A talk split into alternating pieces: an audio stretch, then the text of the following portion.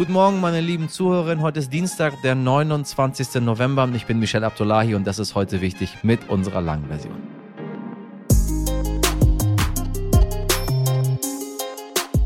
Den eigenen Namen tanzen und keine Noten, das waren alte Vorwürfe gegen die Methoden der Waldorfschulen. Doch spätestens seit der Recherche von Ben Freiwald vom Medienportal Krautreporter, die er zusammen mit dem ZDF-Magazin Royal veröffentlicht hat, ist die Kritik an dem Konzept Waldorfschule auch bei den Leuten präsent, die sich bisher nicht damit beschäftigt haben. Vor allem der anthroposophische Ansatz dieser Privatschulen wird kritisiert, die übrigens mit über einer halben Milliarde Euro pro Jahr vom Staat finanziert werden.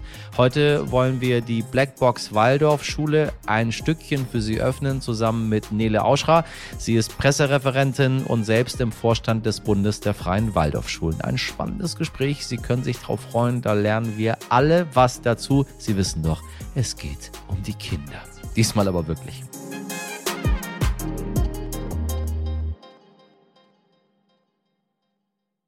Zuerst das Wichtigste in aller Kürze. 2023 hat angerufen. Es geht voran mit der Digitalisierung. Ab dem 1. Januar oder 1. Jänner, wahrscheinlich hören uns auch Menschen in Ösiland zu, ne? Also ab dem 1. Jänner erhalten Beschäftigte, die krank sind, keinen gelben Schein mehr vom Arzt. Halleluja, gedankt sei der einzige Gott oder sag ich mal die Buchhaltungsabteilung Abdullahi. So, also sie bekommen keinen gelben Schein mehr von ihrem Arzt oder von ihrer Ärztin. So, wer bei der gesetzlichen Krankenkasse versichert ist, kann seine Daten dann nur noch online abrufen. Privatversicherte sind noch ausgenommen. Sie wissen es. Es ist wichtig in diesem Land nichts ohne Ausnahme. So, Sie kennen das aber sicher bestimmt. Wer zum Arzt geht und krankgeschrieben wird, erhält bisher drei Zettelchen. Einen für sich selbst, einen für die Firma und einen für die Krankenversicherung. Das ist ab Januar dann hinfällig, aber ähm, meine lieben KollegInnen da draußen, krank melden müsst ihr euch trotzdem noch. Und Sie anderen, die nicht bei mir arbeiten, natürlich auch. Die Europäische Polizeibehörde Europol hat im Sprech von Olaf Scholz, Sie wissen, das ist der Bundeskanzler, Bundeskanzler, die Bazooka herausgeholt und ein Superkartell zerschlagen. 49 Verdächtige aus dem europäischen Kokainschmuggelnetzwerk wurden festgenommen, die rund ein Drittel des Kokainhandels in Europa kontrollierten. Das twitterte Europol am Montag. 30 Tonnen Kokain wurden insgesamt beschlagnahmt und Verdächtige aus den Niederlanden, Belgien, Frankreich und Spanien festgenommen. Wahrscheinlich wird es jetzt nie wieder Drogen geben in Europa. Das WM-Spiel Deutschland gegen Spanien am Sonntag hat auch abseits des Platzes für Aufmerksamkeit gesorgt. Dort hielten einige Besucher in Plakate in die Höhe, auf denen der ehemalige deutsche Nationalspieler Mesut Özil abgebildet war. Viele waren in katarische Gewänder gekleidet und hielten sich demonstrativ die Hand vor dem Mund. Sie kopierten also die Geste der DFB-Elf vor dem ersten Spiel gegen Japan. Ja, die kamen beim Gastgeber Katar so gar nicht gut an. Sie werfen Deutschland und dem DFB Rassismus vor oder zumindest Doppelmoral. Die Olympischen Spiele in China seien zum Beispiel nicht so stark kritisiert worden. Ähm, nun der Hintergrund zu den Ösil-Plakaten. Ganz klar ist das nicht. Äh, ich bin auch ein bisschen verwirrt, ehrlich gesagt, warum die Katar und den DFB kritisieren und dann in katarische Gewänder gekleidet sind, was immer katarische Gewänder sind. Eine Theorie ist aber, dass die Plakate sich auf das Treffen von Özil mit dem türkischen Präsidenten Erdogan beziehen, kurz vor der WM 2018. Sie erinnern sich. Und übrigens kurz vor den Wahlen in der Türkei damals, vielfach fotografiert, überreichten die Nationalspieler Mesut Özil und Ilkay Gündoğan Erdogan auch ein Trikot, auf das für meinen Präsidenten gedruckt war. Das wurde damals stark kritisiert, und ich finde, stark kritisiert trifft es nicht ganz. Es wurde auf eine abartige Art und Weise in Deutschland kritisiert. Und Özil trat kurz darauf aus der Nationalmannschaft aus, was ich bis heute eine sehr, sehr richtige Entscheidung finde. So sonderbar der Junge ist, so schwierig war das, was man ihm damals wirklich angetan hat. Ähm, dem DFB warf er selbst damals Rassismus vor mit den Worten, ich bin Deutscher, wenn ich gewinne und ein Einwanderer, wenn ich verliere. Und ich finde, damit hat er eines der besten Sätze gegenüber so vielen in diesem Land geäußert, die es überhaupt nur gibt. Es ist nämlich die absolute, pure, nackte Wahrheit. Was es in Katar so zu bedeuten hatte, das kriegen wir leider irgendwie nicht so ganz für sie zusammen. Aber naja, diese Fußball-WM scheint ja ganz anders zu sein als alle anderen vorher. Gut ist es zumindest. In China gehen seit Tagen Menschen auf die Straße, weil sie die harten Corona-Maßnahmen einfach nicht mehr ertragen. Ein relativ einfacher Satz, der eine ganze Menge zu bedeuten hat. Der Staat versucht immer noch eine Null-Covid-Strategie zu verfolgen und die ist in wirklich keinem Maße vergleichbar mit den Maßnahmen, die wir hier in Deutschland hatten. Wenn es in einer Firma oder an einer Universität eine Handvoll Corona-Fälle gibt, wird alles abgeriegelt. Dann sind Tausende mal kurz oder auch mal gern ein bisschen länger eingesperrt. Einzelne Städte sind zum Teil seit drei Monaten im Lockdown. Und das heißt nicht wie bei uns, dass die BewohnerInnen trotzdem einkaufen gehen dürfen oder ähnliches, sondern man bleibt zu Hause, auch wenn der Kühlschrank leer ist. Professor Christine Schikupfer ist Sinologin an der Universität Trier und analysiert die aktuelle Situation in China, gerade auch mit dem Blick auf die Debatte innerhalb des Landes. Frau Schikupfer, es sind gerade mal ein paar tausend Menschen auf den Straßen Chinas. Trotzdem ist uns das eine Meldung wert. Warum sind Proteste dort so ungewöhnlich? Das ist in dem Umfang natürlich sehr, sehr ungewöhnlich in einem Land, das ja alles tut, um solche Unzufriedenheit, organisierte Unzufriedenheit früh zu erkennen, Leute zu überwachen und dann solche Unzufriedenheiten zu unterdrücken. Das zeigt aber auch, wie viel Wut, wie viel Sorge sich angestaut hat über die letzten Wochen und Monate und dass jetzt offensichtlich diese schrecklichen Bilder aus Odomuchi, wo zehn Menschen gestorben sind, unter anderem auch aufgrund der strikten Covid-Maßnahmen sich nicht in Sicherheit bringen konnten, dass das doch viele Leute jetzt, bei vielen Leuten einfach das Maß voll gemacht hat und man sich deswegen jetzt diesen, mit diesen Forderungen, die strikten Lockdown-Maßnahmen zu beenden, auf die Straße begeben hat. Die Bevölkerung hat die harten Corona-Maßnahmen von Präsident Xi Jinping lange Zeit ertragen. Was ist passiert? Sind die Menschen jetzt kritischer? In der Tat hat sich Xi Jinping ja persönlich verantwortlich gezeichnet für diese Politik. Also jede Änderung daran ist etwas, was er nach innen gegenüber den eigenen Eliten und aber natürlich auch gegenüber der Bevölkerung erklären muss. Dahinter steht natürlich aber auch die handfeste Sorge, dass aufgrund des äh, sehr mangelnden Impfstoffs, den China ja hat, auch die mangelnde Impfquote, weil viele Leute von Anfang an gesagt haben, wir vertrauen diesem Impfstoff nicht, der zu, dazu eben auch nicht sehr effektiv ist, dass deswegen große Befürchtungen bestehen, dass also äh, Zahlen entstehen, sowohl von der Gesamtzahl der Fälle, aber als auch von Todeszahlen, die ähm, das politische Regime äh, dann in Probleme bringen können. Und natürlich auch das Gesundheitssystem System überlasten könnte. Also man fühlt sich da auch nicht nur politisch, sondern auch ganz handfest, was die Gesundheitsinfrastruktur angeht, nicht so gut aufgestellt, um offensichtlich einen lockeren Umgang mit dieser Pandemie zu pflegen. Werden als Reaktion auf diese Proteste möglicherweise Maßnahmen reduziert?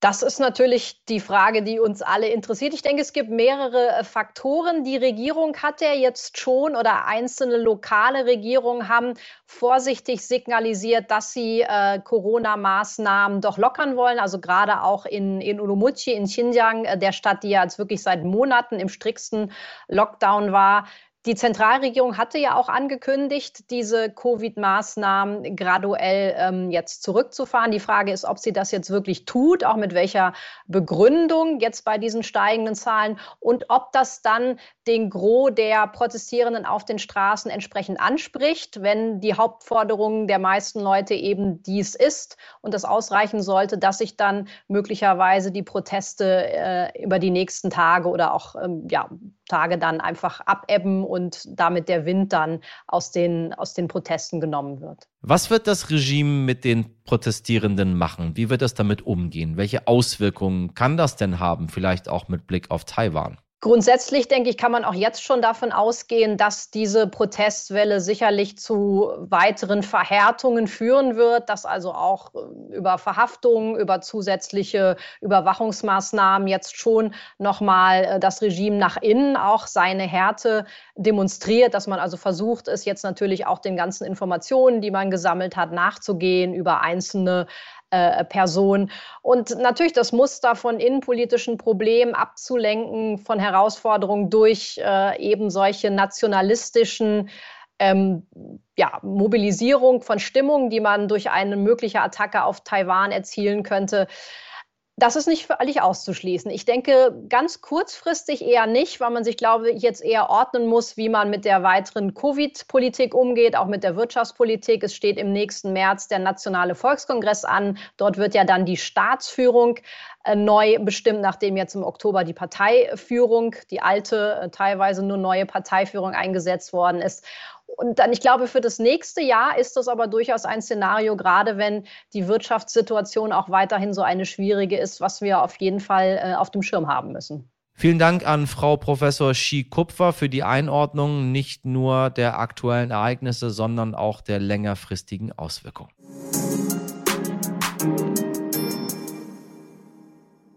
In unserer Folge 375 haben wir schon einmal das System Waldorfschule beleuchtet, zusammen mit dem Bildungsjournalisten Ben Freiwald von den Krautreportern. Nun hat Ben nachgelegt. Seine Recherchen hat auch das ZDF-Magazin Royal von Jan Böhmermann aufgegriffen. Unter dem Video der Sendung sind mittlerweile mehr als 4000 Kommentare mit ganz verschiedenen Meinungen, teils harscher Kritik, teils aber auch Berichten aus dem Alltag an der Waldorfschule. Diese Schulform polarisiert und deshalb möchten wir heute mit Nele Auschra sprechen und sie zu Wort kommen lassen. Sie ist im Vorstand vom Bund Freier Waldorfschulen und deren Pressereferentin. Was ist dran an der Kritik, Waldorf-Lehrkräfte seien eher Corona-skeptisch eingestellt? Wie stark sind die Waldorfschulen geprägt von der Anthroposophie und was ist das überhaupt? Jetzt gibt es einen Blick ins Innenleben der Waldorfschulen, die übrigens nicht nur von den Eltern finanziert werden, sondern auch großzügig vom deutschen Staat. Guten Morgen, Frau Auschra, ich grüße Sie. Hallo, Herr Abdullahi, ich grüße Sie auch. So, sollte ich mein Kind auf eine Waldorfschule schicken? Da fragen Sie mich als äh, die Richtige. Ähm, ich würde sagen, das soll jedes Elternteil selber entscheiden, ob es für sich eine Waldorfschule aussuchen möchte, beziehungsweise für das Kind. Unsere Schulen öffnen sich ja, sie haben Infoveranstaltungen, es gibt äh, Vorführungen der ähm, Theaterstücke und so weiter und so fort. Da kann man sich, glaube ich, gut ein eigenes Bild machen und sich dann entscheiden. Ich habe einen sehr guten Freund, der äh, war auf einer Waldorfschule und ähm, ich habe selten jemanden getroffen, der so äh, ins kalte Wasser gefallen ist, als er äh, die Schule verlassen hat. Ähm, äh, man wird ja ausgebildet, ohne Druck, ohne Noten. Äh, und dann kam er von dieser Schule und alles in der Welt hat sich verändert. Äh, dieser Mensch ist in meinen Augen absolut verloren in der Gesellschaft. Ist, ist diese Form des, des Beibringens, des Lehrens zeitgemäß, wenn sich danach doch alles ändert? Das tut mir zunächst mal leid zu hören, ähm, denn ich höre das auch, aber nicht sehr häufig. Ich höre auch im Gegenteil, dass die SchülerInnen sich sehr gut in der Welt zurechtfinden, weil sie gelernt haben, ihren eigenen Standpunkt zu finden, weil sie in der Regel selbstbewusst sind durch die vielen äh, mhm. Möglichkeiten, die sie hatten, sich auch äh, auf der Bühne schon zu präsentieren.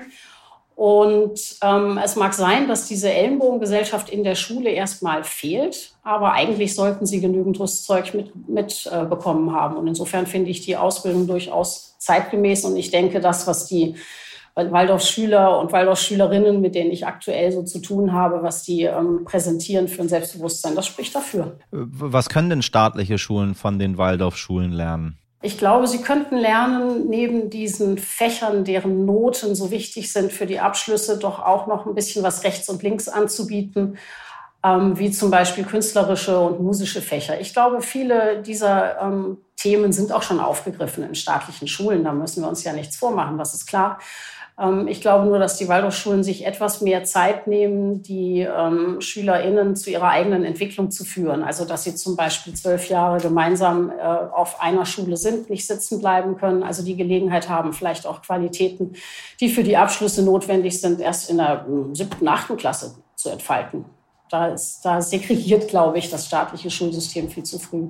Also was ich auf jeden Fall von mir selber erzählen kann, ist, dass äh, wir waren von der ersten bis zur 13. Klasse, äh, aber wir haben es selber gemacht, äh, auf quasi äh, einer Schule oder zusammen, Grundschule und dann Gesamtschule. Mhm. Und das hat sehr gut getan. Also ich sehe das bis heute noch, dass das etwas ganz, ganz Besonderes ist, äh, wie der Zusammenhalt bei uns unter den Freunden ist, weil wir einfach so lange miteinander waren in so einer prägenden Zeit.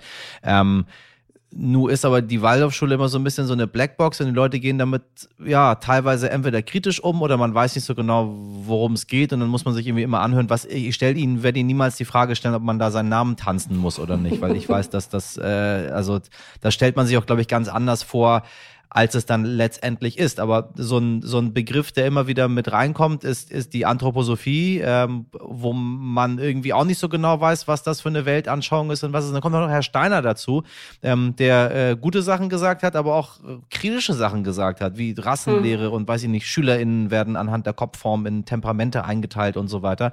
Und dann denkt man sich so, hm, was hat es damit auf sich? Wie gehen Sie denn damit um? Ich nehme an, dass Sie das auch permanent hören. Ja, ich würde ganz gerne auf diesen Begriff der Blackbox ähm, zunächst eingehen, weil ich das nicht ganz nachvollziehen kann. Also zum einen ähm, gibt es ähm, einen Rahmenlehrplan der Waldorfschulen, der wird ähm, kontinuierlich auch überarbeitet und publiziert. Den kann man sich äh, als PDF kaufen, kann man sonst wie erstehen.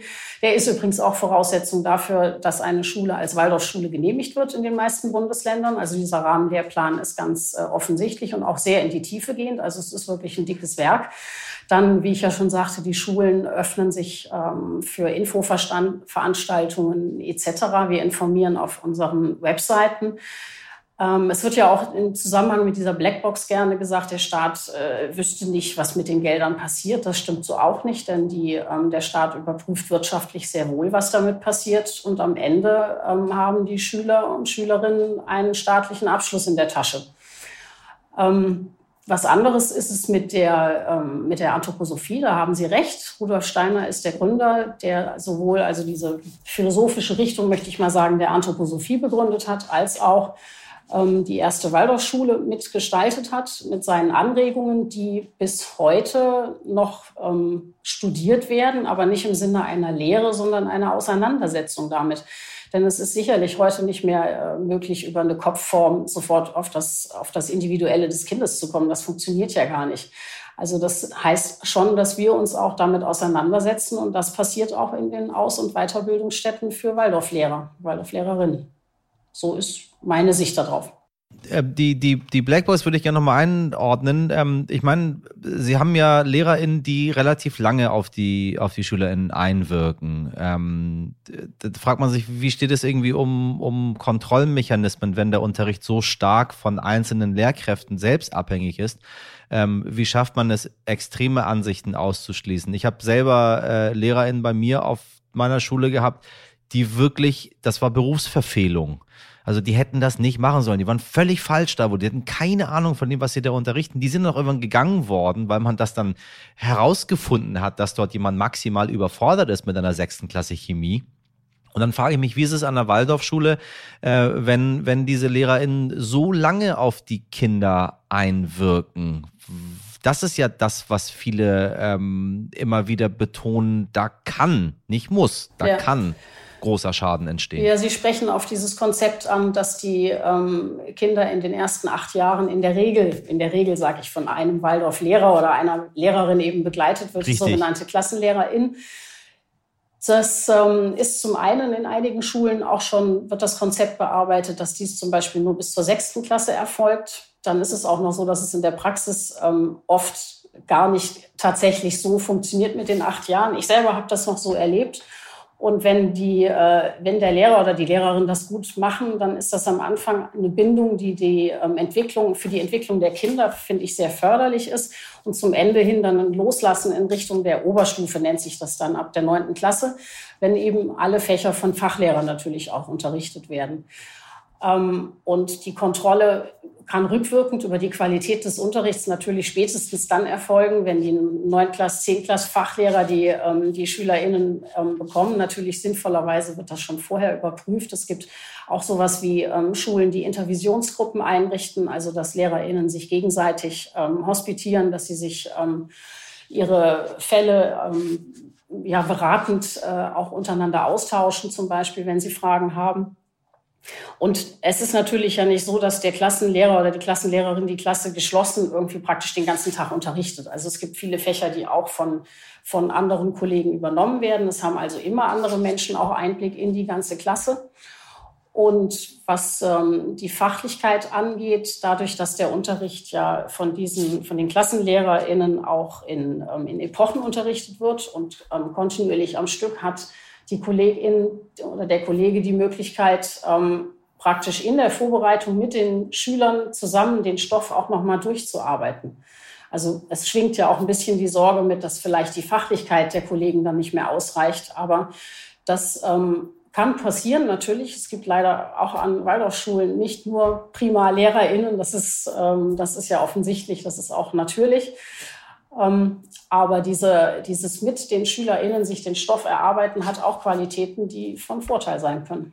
Ich meine, ich bin ganz bei Ihnen. Äh, wir haben überall gute und schlechte Lehrer, einige, die ein bisschen mehr bemüht sind, einige ein bisschen, ähm, bisschen, bisschen weniger. Äh, dass es äh, mit Sicherheit große Lehrkräfte gibt, die an Waldorfschulen tolle Arbeit leisten. Das wird, das wird wahrscheinlich eine Mehrheit sein. Sonst gäbe es dieses System aller Voraussicht nicht nach. Was mich aber so ein bisschen stutzig gemacht hat, generell ist, ich war ja mal in so einem Dorf namens Jamel äh, im, in Nordwestmecklenburg und äh, das ist äh, be bekannt als das Nazi-Dorf. Und da bin ich das erste Mal so ein bisschen darauf gekommen, weil die, diese, diese wirklich rechts, rechts, rechtsradikalen, die dort leben, die waren so begeistert von dieser Idee der Waldorfschule und wollten unbedingt ihre Kinder in eine Waldorfschule schicken. Ähm, nun wollte dort aber die Waldorfschule die Kinder von diesen Neonazis nicht haben. So.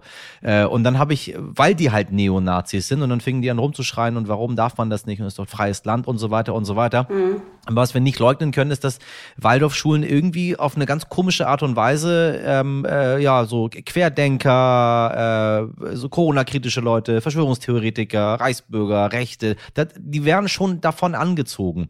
Also gar nicht, dass es die an, in, an normalen Schulen, in Anführungszeichen, in üblichen mhm. Schulen nicht gäbe. Ich habe bei mir auch an meiner Schule äh, also gruselige Dinge erlebt. Ähm, nicht, nicht, nicht, dass sie da nicht sind, aber irgendwie verbindet man das viel mehr mit den Waldorfschulen als mit einer üblichen Gesamtschule. Sie haben ja damals äh, auf die Vorwürfe vom CDF-Magazin reagiert äh, und, und sehr deutlich gesagt, dass all diese ganzen Spinner, Irren, Rechten, was auch immer, dass die an der Waldorfschule nicht zu suchen haben. Ähm, aber sind das wirklich Einzelfälle oder ist das irgendwie so eine Denke, das ist nämlich mein Problem. Diese, diese anthroposophische Denke, die dann doch bei einigen im Kopf immer noch mit drin ist und man sagt sich, ja, da wird doch ein bisschen mehr die Wahrheit gelehrt ähm, als woanders. Wie geht man damit um, mit diesem Vorwurf? Also es steckt ja jetzt mehreres drin. Also einmal glaube ich, dass ähm, Schulen in freier Trägerschaft prinzipiell attraktiv sind, weil man sich einfach als ähm, Elternteil mit so einer antidemokratischen Haltung denkt, oh ja klar, freie Trägerschaft, da kann der Staat nicht so reinfunken.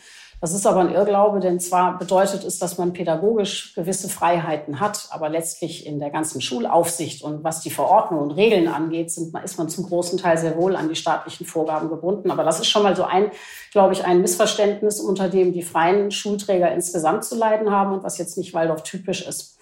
Und dann gibt es sicherlich einige Elemente, die ähm, im Waldorf-Unterricht ähm, Menschen darauf aufmerksam machen könnten, dass sie da vielleicht ihre Ideologie bestätigt finden, was aber, was aber grundfalsch ist. Also wenn zum Beispiel an, an der, an der Waldorfschule ähm, sehr viel Wert auf ähm, Landwirtschaft gelegt wird. Es gibt ein Praktikum in der Landwirtschaft. Es gibt in der dritten Klasse für die Kinder die Möglichkeit, ähm, ein Feld zu bearbeiten, zu säen, zu ernten und so weiter.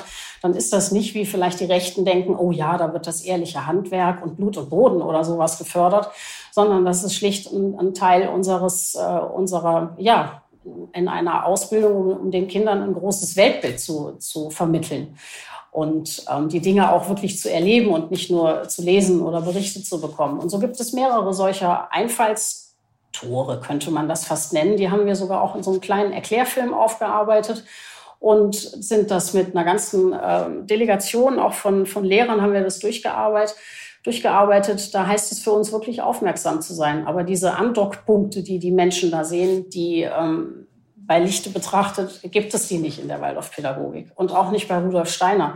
Also dieses, ähm, was da gerne zitiert wird und Sie haben es eingangs, glaube ich, auch gesagt, mit, mit Rassen oder sogar Wurzelrassen, das hat er tatsächlich gesagt. Das können wir überhaupt nicht verleugnen. Und er hat noch andere Dinge gesagt, ähm, die heute einfach nicht gehen. Das ist ein No-Go. Aber er hat sich selber davon ja auch wegentwickelt. Also er ist ja nicht bis zum Schluss mit Wurzelrassen befasst gewesen. Und das ist auch nichts, womit wir uns heute noch befassen, sondern er hat einen bestimmten Kulturbegriff daraus entwickelt von Kulturen, die aufeinander aufbauen und sich weiterentwickeln. Und damit kann man arbeiten und auch auf jeden Fall seine Fragen daran stellen. Ja. Ich meine, das ist mit Sicherheit richtig. Äh, das kennen wir auch, wenn man etwas in einer Zeitung sagt äh, und dann kommt danach eine Richtigstellung. Äh, die, die Richtigstellung liest nun niemand mehr, weil das eine ist auf der Titelseite gewesen, das andere ist auf Seite 15 ganz klein irgendwo abgebildet. Das, was man letztendlich glauben will, glaubt man ja und dann werden Dinge, die vielleicht gar nicht mehr so sind, trotzdem zu irgendeiner Form von Wahrheit, auch wenn man das ganz objektiv beurteilen kann und belegen kann und sagt, guck mal, das ist gar nicht so, aber wenn das Kind einmal in den Brunnen gefallen ist, dann dann ist es halt da drin. Äh, wenn ich dort ja. den, mhm. Das, es macht das komplizierter mhm. und es bleibt in der Denke drin. Ähm, ich habe einen Satz vom Bildungswissenschaftler Stefan Hopmann von der Universität Wien äh, gelesen, der sagte, die Waldorfschulen lassen ihre Weltanschauung still und heimlich in ihre Arbeit einfließen. Ähnlich wie auch bei anderen Sekten ist das ein schleichendes Gift. Und das ist immer, was bei mir da ist. Und ich lasse mich sehr, sehr gerne eines Besseren belehren, äh, weil, weil, weil es mir wichtig ist, ähm, darüber aufzuklären. Aber es ist ein Vorwurf, der im Raum ist und es ist nicht so eine Sache, die man einfach so denkt, ohne sich darüber informiert zu haben, sondern immer, wenn ich auf dieses Thema Waldorfschule zu sprechen komme, tun sich immer so komische Dinge auf. Und ich denke mir, warum seid ihr denn, habt ihr denn so eine und ich muss es schon sagen, ich finde, Herr Hopmann hat schon recht. Es hat mich immer an eine Sekte erinnert, hm. die ganze Denke. Auch mit die Waldorfschule, die ich kenne, deren Eltern, die ich kenne. Irgendwie dachte ich mir, hm, das ist so ein bisschen drüber als bei den anderen. Ähm, was, was sagen Sie zu diesem Vorwurf? Tja, ich, wir schauen vielleicht mal auf die Ausbildung. Also man kann Waldorfpädagogik studieren in Bachelor- und Masterstudiengängen. Und das sind ja. akkreditierte Studiengänge und die müssen auch reakkreditiert werden. Und da kommen Erziehungswissenschaftler, die nicht unbedingt von vornherein sagen, ja, ja, klar, winken wir durch, sondern im Gegenteil, die haben richtig viele Fragen. Und die prüfen die Modulhandbücher, die prüfen alles. Und ähm, gerade zuletzt haben wir die, die Akkreditierung, Reakkreditierung für Stuttgart mit den Außenstellen. Das kann man ja auch noch in Berlin, Kiel und Hamburg studieren. Ja, waren in der Überprüfung und man war durchaus skeptisch am Anfang und am Ende steht die Reakkreditierung. Das ist wahrscheinlich, wie Sie sagen, das ist auf der, die, die Information ist schnell gegeben und dann die Wahrheit zu suchen und die darzustellen, dauert einfach ein bisschen länger. Nun ist mir dieser Erziehungswissenschaftler und diese Aussage äh, nicht so geläufig, aber ich weiß, dass gerade in den Erziehungswissenschaften wir den Dialog seit, ja, seit über 20 Jahren intensiv suchen. Seit den 80ern wird die Waldorfpädagogik auch von Kritikern und durchaus sehr kritisch äh, begutachtet. Aber wir, ähm, ja, wir, wir gehen in den Gespräch und in das Gespräch und öffnen uns. Und merkwürdigerweise ist mir das Sektenhafte, außer jetzt durch die, durch die jüngste Presse oder vielleicht auch so, wie Sie das sagen, kommt mir nicht so oft als Vorwurf entgegen. Also das ist mehr so, dass man belächelt wird und macht ja eigentlich noch irgendwas anderes außer Namen tanzen. Ne? Ich bin auch auf die Reaktion unserer Zuhörerin äh, gespannt. Ich kann ja nur eine ganz, ganz kleine eigene Sicht präsentieren. Äh, also mhm. wenn Sie da draußen irgendwelche Dinge haben, die Sie uns zuschicken möchten, machen Sie das gerne, weil ich das Thema unfassbar interessant finde und ich mich einfach sehr gerne damit beschäftige. Äh, deswegen freue ich mich äh, über dieses sehr, sehr offene Gespräch, Frau Auschra. Ähm, vielen Dank dafür und äh, ich bin gespannt, was wir noch alles so an ähm, Zuschriften, Informationen, Einschätzungen von anderen bekommen und dann ähm, trifft man sich vielleicht irgendwann wieder. Ich danke Ihnen für diese Möglichkeit, Herr Abdullahi, und würde mich freuen, wenn wir uns nochmal austauschen. Dann vielleicht noch über Sehr konkretere gerne. Themen. Dankeschön. Dankeschön. Das Fass des Tages. Mit einem Swipe zur großen Liebe, so lautet das Konzept der Dating-App Tinder.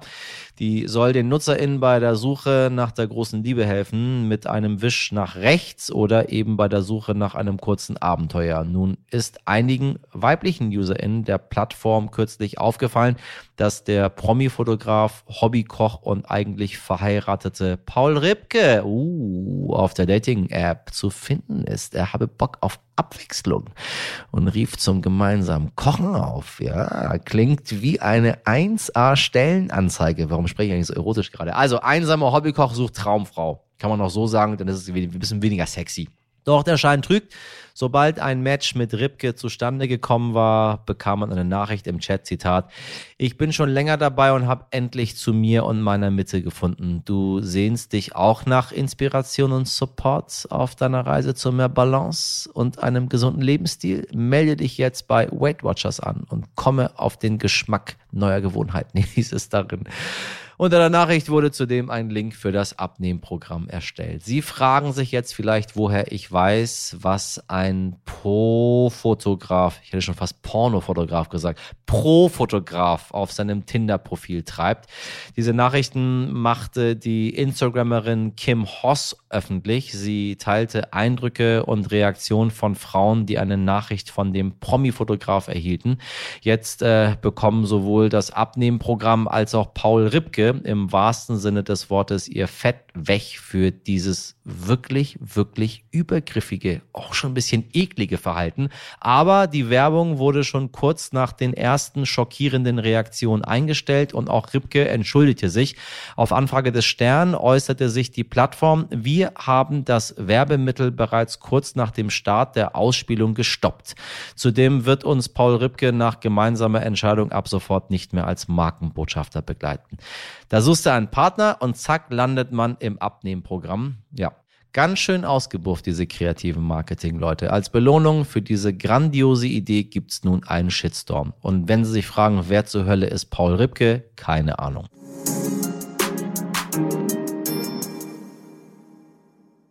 So, meine lieben Leute, das war die heutige Ausgabe von heute wichtig. Wir sind zwar nicht auf Tinder zu finden, jedoch sind wir weiterhin neben den bekannten Plattformen auch in der kostenlosen RTL Plus Musik App zu hören.